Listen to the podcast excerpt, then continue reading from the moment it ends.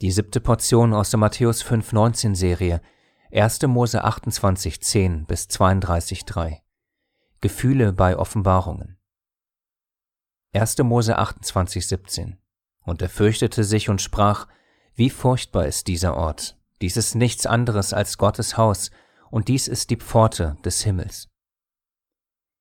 Die Auswahl an Themen für diese Portion sind die folgenden. Verdientes oder nützliches Leid? Hat Gott auf Rachels Stimme gehört? Unbedachtes Reden. Gefühle bei Offenbarungen und ich werde dich nicht verlassen. Gottes Segen beim Prüfen der Inhalte. Verdientes oder nützliches Leid. Diese Portion ist voller Situationen, in denen es so aussieht, als würde jede Trickserei auf einen zurückkommen. Als erstes erhält zum Beispiel Jakob eine, wie wir heute sagen würden, Retourkutsche, indem er erfährt, dass er weitere sieben Jahre für Rachel dienen muss, weil ihm Laban zuerst seine Tochter Lea gab. 1. Mose 29, 25. Und es geschah am Morgen, siehe, da war es Lea. Da sprach er zu Laban, Was hast du mir da getan? Habe ich nicht um Rachel bei dir gedient? Und warum hast du mich betrogen?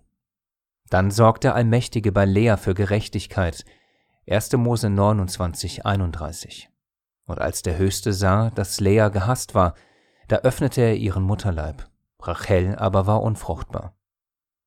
Dann geht es weiter mit Laban, der einen Großteil seiner Tiere an Jakob verliert, nachdem er zuvor seine Herde bei seinen Söhnen versteckt hatte. 1. Mose 30, 35, und so Jakob erneut zu betrügen versuchte. Aber dieses Mal geschieht Folgendes. 1. Mose 31, 42. Jakob spricht, Wenn nicht der Gott meines Vaters, der Gott Abrahams und die Furcht Isaaks für mich gewesen wäre, gewiss würdest du mich jetzt leer lassen haben. Gott hat mein Elend und die Arbeit meiner Hände angesehen und hat gestern Nacht entschieden. Wenn man von diesen Szenarien liest, könnte man schnell meinen, dass Gott immer für Gerechtigkeit im Leben seiner Kinder sorgt. Aber dem ist nicht so. Denn oft müssen gerade diejenigen, die besonders für ihn und seine Wahrheit einstehen, Leid ertragen. Apostelgeschichte 14, 22. Sie stärkten die Jünger und ermutigten sie, dem Glauben treu zu bleiben, mit den Worten, nur durch viel Bedrängnis können wir in das Reich Gottes eingehen. Es sieht also eher so aus, dass es gerade denjenigen, die ohne Gott leben, durchaus besser gehen kann als denen, die mit Gott leben. Daher fordert unser Herr und Erlöser uns alle auf, all dies zu ertragen und auszuharren, und zwar bis ans Ende. Matthäus 24, 13 Wer aber ausharrt bis ans Ende, der wird gerettet werden. Bei einigen von uns kommen bei all der Bedrängnis und Ungerechtigkeit Gedanken auf, wie zum Beispiel, warum geht es den Gottlosen so gut und warum anderen, die an Gott glauben, schlecht? Das ist natürlich eine sehr verallgemeinernde Sichtweise, aber ohne das Thema hier auszuweiten und ins Detail zu gehen, möchten wir lediglich kurz aus dem Römerbrief und einem Psalm zitieren, die sich auf wunderschöne, mutmachende, kraftspendende Art und Weise diesem Thema widmen und aufzeigen, dass es sich mehr als lohnt, für Gott und seine Gerechtigkeit zu kämpfen, Ungerechtigkeiten zu ertragen und bis zum Ende auszuharren. Aber nicht nur das, sondern wir rühmen uns auch in den Bedrängnissen, weil wir wissen, dass die Bedrängnis standhaftes Ausharren bewirkt, das standhafte Ausharren aber Bewährung, die Bewährung aber Hoffnung.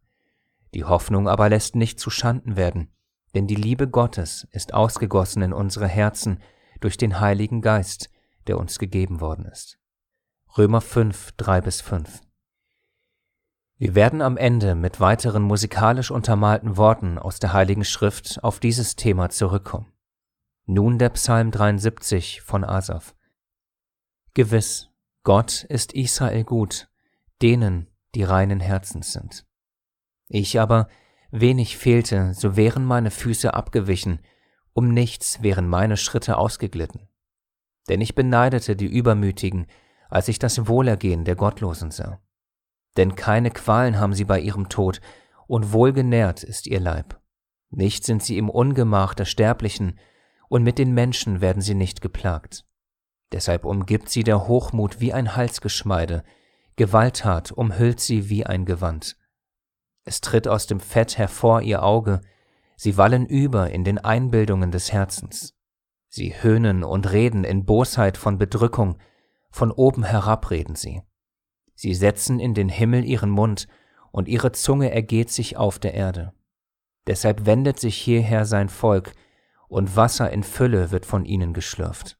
Und sie sprechen, wie wüsste es Gott, und wie sollte der Höchste davon Kenntnis haben? Siehe, diese sind Gottlose, und immer da sorglos erwerben sie sich Vermögen. Gewiss, vergebens habe ich mein Herz gereinigt und meine Hände in Unschuld gewaschen, da ich ja geplagt wurde den ganzen Tag und jeden Morgen meine Züchtigung da war.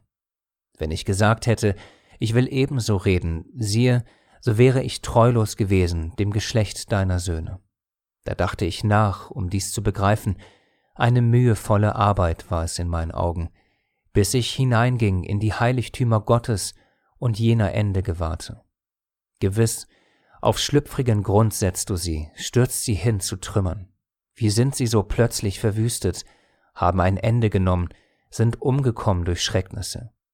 Wie einen Traum nach dem Erwachen wirst du, Herr, beim Aufwachen ihr Bild verachten. Als mein Herz sich erbitterte und es mich in meinen Nieren stach, da war ich dumm und wusste nichts, ein Tier war ich bei dir, doch ich bin stets bei dir. Du hast mich erfasst bei meiner rechten Hand, durch deinen Rat wirst du mich leiten, und nach der Herrlichkeit wirst du mich aufnehmen.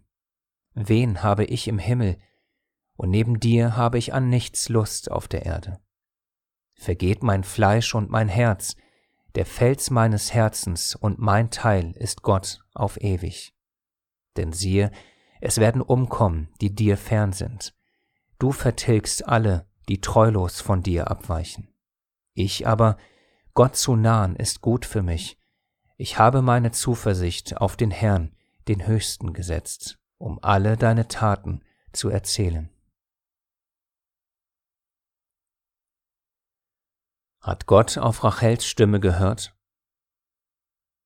Wir kennen bereits aus den Portionen zuvor, dass die Frauen, der Männer der Verheißung, in dem Fall Abraham und Jakob, durch ihre eigenen Mägde für Nachwuchs gesorgt haben, weil ihr eigener Mutterschoß verschlossen war. Hier lesen wir, dass Rachel, weil sie neidisch war, Jakob ihre Magd Bilha zur Frau gab. 1. Mose 30, 1 bis 4. In beiden Fällen ist also das Motiv gut, also beide möchten für Nachwuchs sorgen, aber die Art und Weise, wie sie dabei vorgehen, ist mehr als fraglich. Das Entscheidende für die Betrachtung hier ist, dass wir zwei Verse später folgende Aussage von Rachel lesen. Gott hat mir Recht verschafft und auch auf meine Stimme gehört und mir einen Sohn gegeben. Darum gab sie ihm den Namen Dan. 1. Mose 30,6 Dies ist der erste Sohn, den die Magd Rachels dem Jakob gebärt. Sie sagt, dass Gott ihr Recht verschafft und auf ihre Stimme gehört hat. Die Frage ist, Glaubt Rachel das, oder hat der Allmächtige wirklich ihr Gebet erhört und ihr Recht verschafft, wie sie es meint? Denn es muss ja keine Gebetserhörung sein, da, wie wir alle wissen, wenn Mann und Frau zusammenkommen, dadurch durchaus ein Kind zur Welt kommen kann. Völlig ohne Gebet. Man beachte zu diesem unklaren Punkt folgende Verse im selben Kapitel. 1. Mose 30, 17. Und Gott erhörte Lea, und sie wurde schwanger und gebar Jakob einen fünften Sohn. Hier steht klar geschrieben, dass Gott Lea erhörte. Nicht Lea sagt das von sich selbst aus, sondern es wird für uns neutral klargestellt. Der nächste Vers im selben Kapitel, 1. Mose 30, 22. Und Gott gedachte an Rachel, und Gott erhörte sie und öffnete ihren Mutterleib. Auch hier steht unabhängig von der Aussage einer Person, dass Gott an Rachel gedachte und ihren Mutterleib öffnete. Aber in Vers 6 lesen wir nichts davon. Dort steht allein nur die Behauptung Rachels im Raum. Gott hat mir Recht verschafft und auch auf meine Stimme gehört und mir einen Sohn gegeben. Ferner ist es für das Thema sicherlich nicht uninteressant, dass gerade Dan bei Hinzunahmen der gesamten Heiligen Schrift gelinde gesagt mehr als schlecht wegkommt. Oder eine Rachel später beim Auszug Götzen mitnimmt. Aber wozu all diese Betrachtung? Unter anderem deswegen, weil zum Beispiel auch in allen Religionen der Welt, bei denen zu einem oder mehreren Göttern gebetet wird, unzählige Menschen von Gebetserhörungen reden. Auch wenn Gottes Wege unergründlich sind, wissen wir doch, dass zumindest nicht alles der Wahrheit entsprechen kann. Zum Beispiel, wenn jemand betet, ist der Gott des Alten Testaments derselbe wie der im Neuen, und man dann als Antwort zu hören bekommt, Gott hat mir gezeigt, dass es zwei verschiedene sind, muss man kein Bibelprofessor sein, um zu wissen, dass das keine Gebetserhörung sein kann, egal wie sehr der Mensch davon überzeugt ist, dafür gebetet oder gefastet hat. Ein anderes Beispiel, man betet dafür, dass Gott einem einen Partner schenkt und geht von sich aus in eine Partnerbörse und lernt jemanden kennen und lieben lernen. Sofern die Umstände nicht gerade, sagen wir mal, eindeutig göttlicher Natur waren, weiß ein jeder von uns, dass auch Menschen ohne Gott und Gebet ihre Partner finden. Wir möchten hier niemanden verunsichern, im Gegenteil, wir möchten diejenigen bestärken, bei denen Gott wirklich ihr Gebet erhört hat, und diejenigen zum Prüfen animieren, die sich unsicher sind, ehe sie vielleicht etwas für von Gott gewollt ansehen, was nicht von Gott ist. Diese Sorge aus Liebe kann einem ein jeder Bruder oder Schwester bestätigen, der einmal selbst dachte, dass Dinge im eigenen Leben Gebetserhörung gewesen seien und dann doch keine waren, und die Konsequenzen daraus dann anschließend unangenehm wurden. Uns ist bewusst, dass dies ein sensibles Thema ist, aber nichtsdestotrotz ist es wichtig, und zwar für uns alle. Unter anderem deswegen, weil wir vielleicht wie Rachel denken, dass ein Gebet erhört wurde, dabei war es vielleicht eine Anstrengung aus unserem Fleisch, ein Zufall oder was auch immer. Wir haben uns dazu ja in der fünften Portion, also 1. Mose 23.1 bis 25.18, Gebetserhörung durch Zeichen, das Gebet des Knechtes Abrahams angesehen. Und wie genau er betete, damit eben ein Zufall ausgeschlossen sei und er klar das Wirken Gottes und die Erhörung seines Gebetes eindeutig und frei von seinen eigenen Wünschen erkennen konnte. Solltest du ein derartig konkretes Vorgehen beim Gebet nicht kennen, empfehlen wir dir, dir das Gebet des Knechtes in 1. Mose 24 vor Augen zu führen, am besten sehr genau und aufmerksam. Damit das eben Geschriebene aber nicht falsch verstanden wird, möchten wir es noch einmal genauer formulieren und bitten dich, das für dich genau zu prüfen. Wann macht ein konkretes Gebet Sinn und wann ist es sogar überflüssig? Wir brauchen zum Beispiel bei einer Fürbitte für einen Menschen keine Bitte um Zeichen. Genauso wenig brauchen wir bei der Bitte um mehr Liebe, Demut, Weisheit und dergleichen ein detailliertes Gebet. Wo uns aber ein konkretes Gebet enorm helfen kann, ist bei der Entscheidungsfindung. Hierzu gibt es sehr einfache Gleichungen. Erstens, je größer die Gefahr ist, dass meine Entscheidung, bei der mir Gott helfen soll, von meinem eigenen Willen und meinen Wünschen beeinflusst wird, desto konkreter sollte ein Gebet sein. Zweitens, je größer die Tragweite meiner Entscheidung ist, bei der mir Gott helfen soll, desto konkreter sollte ein Gebet sein. Und drittens, wenn beide Fälle vorliegen, also die Gefahr, dem eigenen Fleisch zu folgen, und die Tragweite der Entscheidung groß ist, umso mehr sollte das konkrete Gebet gesucht werden. Warum? Weil wir uns dadurch vor der Gefahr schützen, am Ende doch unsere eigenen Wege zu gehen. Um wiederum diese Gefahr an uns zu erkennen, müssen wir ehrlich und aufrichtig zu uns selbst sein. Wenn wir Schwierigkeiten damit haben, sollten wir unsere Geschwister zu Rate ziehen und gemeinsam mit ihnen beten.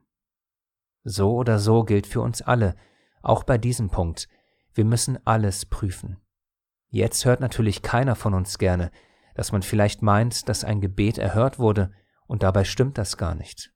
Fakt ist aber, dass wir aus eigener Erfahrung unzählige solcher Fälle erlebt haben. Aber Gott sei es gedankt, auch unzählige Fälle, bei denen wirklich Gebete erhört wurden. Deswegen gilt es ja, je nach Gebet, ganz speziell zu beten und alles zu prüfen. Daher sind diese Worte keine Kritik oder Beurteilung, wie denn auch, sondern sie sind vielmehr ein brüderlicher Rat, auch die Erfüllung von Gebeten genau zu prüfen. Denn eines wissen wir ja alle, keine Gebetserhörung kann dem Wort Gottes widersprechen. Voraussetzung dafür ist natürlich, dass man das Wort Gottes nicht falsch versteht. Denn gerade in diesem Bereich, wie kurz zuvor erwähnt, haben wir die irrsinnigsten Dinge gehört, bei denen jeder, der sich ein wenig in der Heiligen Schrift auskennt, sofort erkennt, dass da kein Gebet erhört wurde, sondern man seinem Fleisch gefolgt ist und so dem eigenen trügerischen Herzen, das wir laut Jeremia 17,9 alle haben, auf den Leim ging. Daher noch einmal, und das gilt für uns alle, prüft alles, das Gute behaltet. 1. Thessalonicher 5, 21.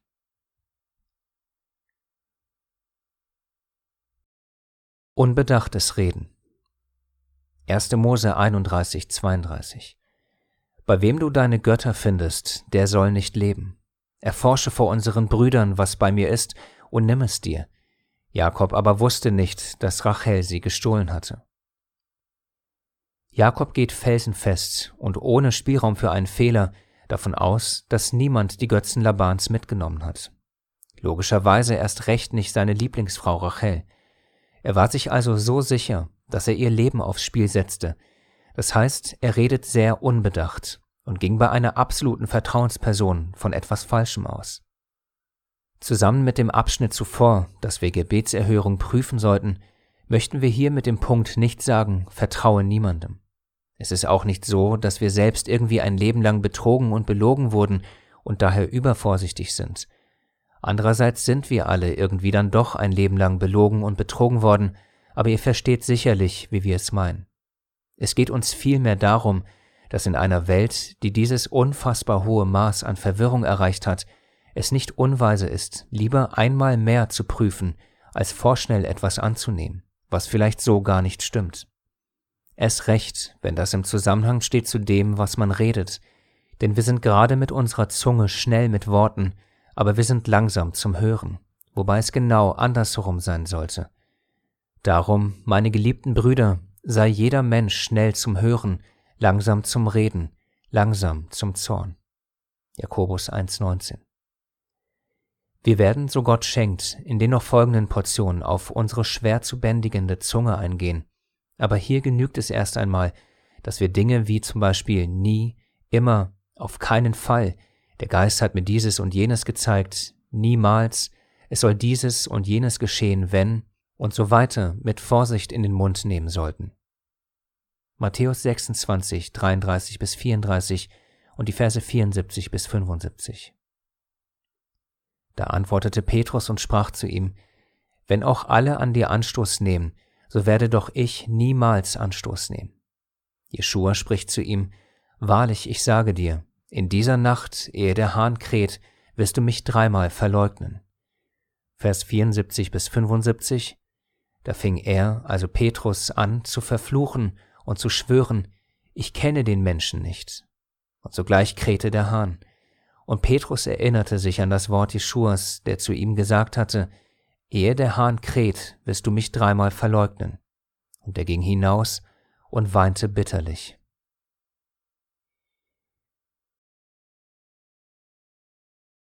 Gefühle bei Offenbarungen das Hinterfragen der Wirkung Gottes geht in dieser Portion in die dritte Runde. Auch hier ist der Beweggrund, dieses Thema zu besprechen, derselbe Fürsorge und Bitte um Vorsicht. Genauso wie bei den Gebeten zuvor gibt es auch hier in der weiten, weiten Welt der unzähligen Religionen Menschen, die von Gebetserhörungen durch Gotteserscheinung reden. Daher wollen wir uns hier eine Vielzahl von Versen ansehen, bei denen nicht irgendwelche Berichte von anderen Menschen entscheidend sind, sondern die der Menschen aus der Bibel. Wie haben sie Erscheinung göttlichen Ursprungs wahrgenommen? Wir beginnen mit dieser Portion und Jakob. 1. Mose 28, 16 bis 17. Und Jakob erwachte aus seinem Schlaf und sprach, Gewiss, der Höchste ist an diesem Ort, und ich wusste es nicht. Und er fürchtete sich und sprach, Wie furchtbar ist dieser Ort, dies ist nichts anderes als Gottes Haus, und dies ist die Pforte des Himmels. Jakob fürchtete sich also. Wie erging es anderen, wie zum Beispiel den Propheten Gottes? Jesaja 6,5 Und ich sprach, Wehe mir, denn ich bin verloren, denn ich bin ein Mann mit unreinen Lippen, und inmitten eines Volkes mit unreinen Lippen wohne ich. Denn meine Augen haben den König, den höchsten der Herrscharen gesehen. Wie war es bei Hesekiel und Daniel? Hesekiel 1,28 Wie das Aussehen des Bogens, der am Regentag in der Wolke ist, So war das Aussehen des Glanzes ringsum. Das war das Aussehen des Bildes der Herrlichkeit des Höchsten. Und als ich es sah, fiel ich nieder auf mein Angesicht. Daniel 10,16 Mein Herr, wegen des Gesichts überfielen mich die Wehen, und ich habe keine Kraft behalten. Und im NT hat es sich da geändert? Lukas 1, 11 bis 13 und Lukas 2, 9 bis 10. Da erschien ihm ein Engel des Herrn, der stand zur Rechten des Räucheraltars. Und Zacharias erschrak, als er ihn sah, und Furcht überfiel ihn. Aber der Engel sprach zu ihm, Fürchte dich nicht, Zacharias, denn dein Gebet ist erhört worden. Und siehe, ein Engel des Herrn trat zu ihnen, und die Herrlichkeit des Herrn umleuchtete sie, und sie fürchteten sich sehr. Und der Engel sprach zu ihnen, Fürchtet euch nicht, denn siehe, ich verkündige euch große Freude, die dem ganzen Volk widerfahren soll. Hat es sich nach dem Kreuz geändert? Apostelgeschichte 10, 3 bis 4. Cornelius sah in einem Gesicht ungefähr um die neunte Stunde des Tages deutlich, wie ein Engel Gottes zu ihm hereinkam und zu ihm sagte, Cornelius. Er aber sah ihn unverwandt an und wurde von Furcht erfüllt und sagte, Was ist, Herr? Offenbarung 1, 16 bis 17. Und er hatte in seiner rechten Hand sieben Sterne, und aus seinem Mund ging ein scharfes, zweischneidiges Schwert hervor. Und sein Angesicht leuchtete wie die Sonne in ihrer Kraft. Und als ich ihn sah, fiel ich zu seinen Füßen nieder wie tot. Und er legte seine rechte Hand auf mich und sprach zu mir, Fürchte dich nicht, ich bin der Erste und der Letzte. Natürlich kann unser liebender Vater uns durch seinen Geist trösten, Hoffnung spenden, stärken, Liebe in unsere Herzen ausschütten und so weiter. Selbstverständlich. Hier geht es aber nicht um Dinge, die in uns stattfinden, sondern mehr um Visionen, Erscheinungen und dergleichen. Diese, falls man sie selbst erlebt hat, sollten mit der Vielzahl der Erlebnisse der Menschen in der Bibel verglichen werden. Auch wenn Gottes Wege unergründlich sind, spricht doch die enorme Vielzahl der Ereignisse und die klare Sprache darin für sich selbst. Aussagen wie in der Liebe ist keine Furcht sind in diesem Zusammenhang völlig deplatziert, denn, wie soeben aus der Heiligen Schrift zitiert, passierte mit den Menschen genau das, was mit ihnen passierte. Sie hatten Furcht, sogar sehr. Sie fielen auf ihr Angesicht, hatten keine Kraft mehr in sich und so weiter. Wir lesen nichts davon, dass sie direkt in Freude erstrahlten oder positive Gefühle hatten. Wir möchten eines noch einmal betonen, damit auch bei diesem Punkt ja nichts falsch verstanden wird. Bei diesen soeben genannten Berichten ging es um Erscheinungen, Visionen und dergleichen, nicht um Dinge, die der Geist Gottes in uns bewegt. Auch hier möchten wir, wie bei den Punkten zuvor auch, nicht verunsichern, sondern wir bitten um Vorsicht und Prüfung.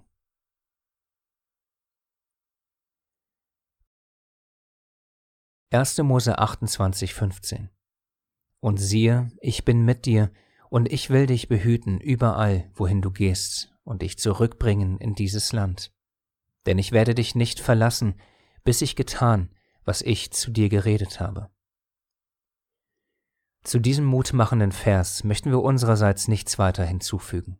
Stattdessen möchten wir nach ein paar herausfordernden Themen mit Musik und weiteren Versen, die ebenfalls Kraft, Hoffnung und Trost spenden, abschließen. Auch wenn es vielleicht einige kennen, einfach zurücklehnen und das Wort Gottes wirken lassen.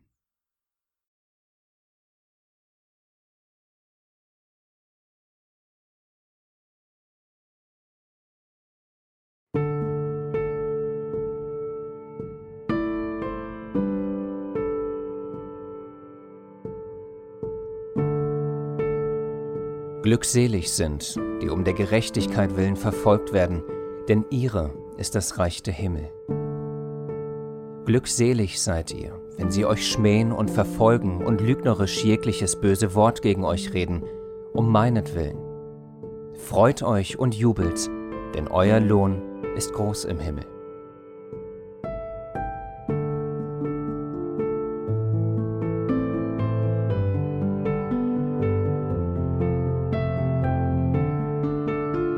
Wahrlich, wahrlich, ich sage euch, Ihr werdet weinen und wehklagen, aber die Welt wird sich freuen.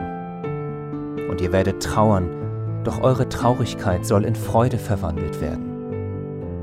Wenn eine Frau gebiert, so hat sie Traurigkeit, weil ihre Stunde gekommen ist. Wenn sie aber das Kind geboren hat, denkt sie nicht mehr an die Angst, um der Freude willen, dass ein Mensch in die Welt geboren ist.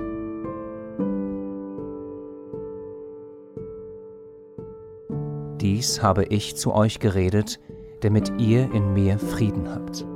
In der Welt habt ihr Bedrängnis, aber seid getrost, ich habe die Welt überwunden.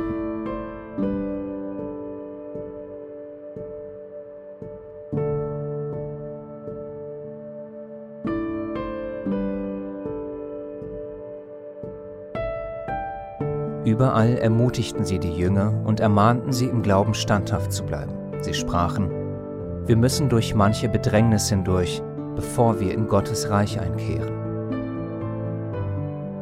Denn diese Bedrängnisse sind ein Anzeichen des gerechten Gerichtes Gottes, dass ihr des Reiches Gottes würdig geachtet werdet, für das ihr auch leidet. Wie es denn gerecht ist vor Gott, dass er denen, die euch bedrängen, mit Bedrängnis vergilt euch aber, die ihr bedrängt werdet, mit Ruhe gemeinsam mit uns bei der Offenbarung des Herrn Jesus vom Himmel her mit den Engeln seiner Macht.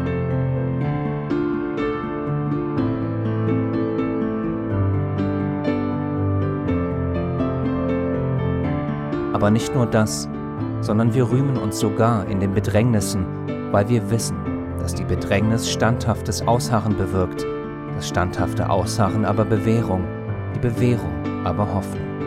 Die Hoffnung aber lässt nicht zu Schanden werden, denn die Liebe Gottes ist ausgegossen in unsere Herzen.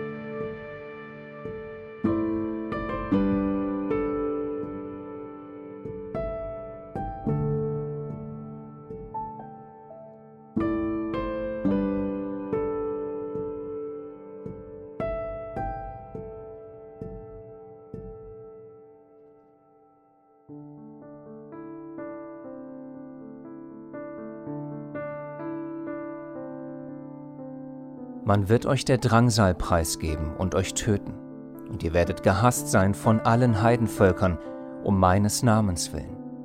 Denn dann wird eine große Drangsal sein, wie von Anfang der Welt an bis jetzt keine gewesen ist und auch keine mehr kommen wird. Bald aber, nach der Drangsal jener Tage, wird die Sonne verfinstert werden und der Mond wird seinen Schein nicht geben und die Sterne werden vom Himmel fallen und die Kräfte des Himmels erschüttert werden.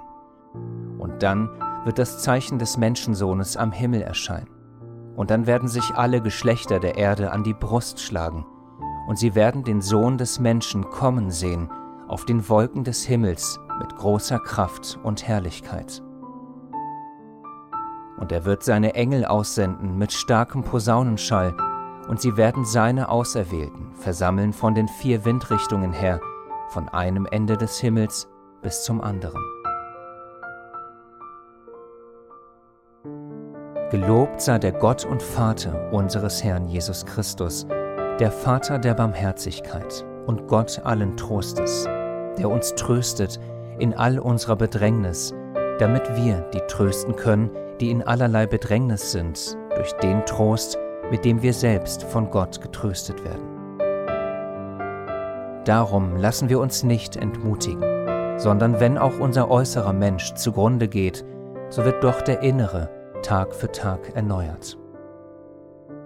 Denn unsere Bedrängnis, die schnell vorübergehend und leicht ist, verschafft uns eine ewige und über alle Maßen gewichtige Herrlichkeit, da wir nicht auf das Sichtbare sehen, sondern auf das Unsichtbare. Denn was sichtbar ist, das ist zeitlich. Was aber unsichtbar ist, das ist ewig.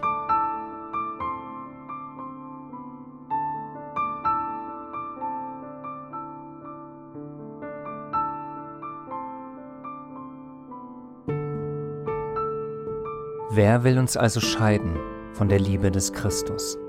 Drangsal oder Angst oder Verfolgung oder Hunger oder Blöße oder Gefahr oder Schwert? In allem überwinden wir weit durch den, der uns geliebt hat. Denn ich bin gewiss, dass weder Tod noch Leben, weder Engel noch Fürstentümer noch Gewalten, weder Gegenwärtiges noch Zukünftiges, weder Hohes noch Tiefes noch irgendein anderes Geschöpf uns zu scheiden vermag von der Liebe Gottes, die in Christus Jesus ist, unserem Herrn.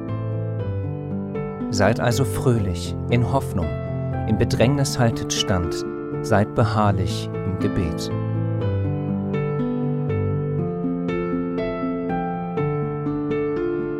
Siehe, eine große Schar, die niemand zählen konnte, aus allen Nationen und Stämmen und Völkern und Sprachen. Die standen vor dem Thron und vor dem Lamm, bekleidet mit weißen Kleidern, und Palmzweige waren in ihren Händen. Und sie riefen mit lauter Stimme und sprachen, Das Heil ist bei unserem Gott, der auf dem Thron sitzt, und bei dem Lamm. Und alle Engel standen rings um den Thron und um die Ältesten und die vier lebendigen Wesen und fielen vor dem Thron auf ihr Angesicht und beteten Gott an und sprachen Amen. Lob und Herrlichkeit und Weisheit und Dank und Ehre und Macht und Stärke gebührt unserem Gott von Ewigkeit zu Ewigkeit. Amen.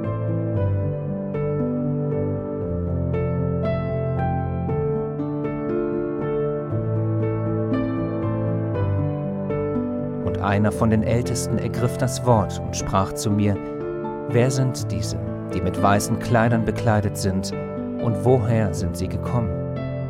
Und ich sprach zu ihm, Herr, du weißt es. Und er sprach zu mir, Das sind die, welche aus der großen Drangsal kommen, und sie haben ihre Kleider gewaschen, und sie haben ihre Kleider weiß gemacht in dem Blut des Lammes. Darum sind sie vor dem Thron Gottes und dienen ihm Tag und Nacht in seinem Tempel. Der auf dem Thron sitzt, wird sein Zelt aufschlagen über ihnen. Und sie werden nicht mehr hungern und nicht mehr dürsten. Auch wird sie die Sonne nicht treffen, noch irgendeine Hitze. Denn das Lamm, das inmitten des Thrones ist, wird sie weiden und sie leiten zu lebendigen Wasserquellen. Und Gott wird abwischen alle Tränen von ihren Augen.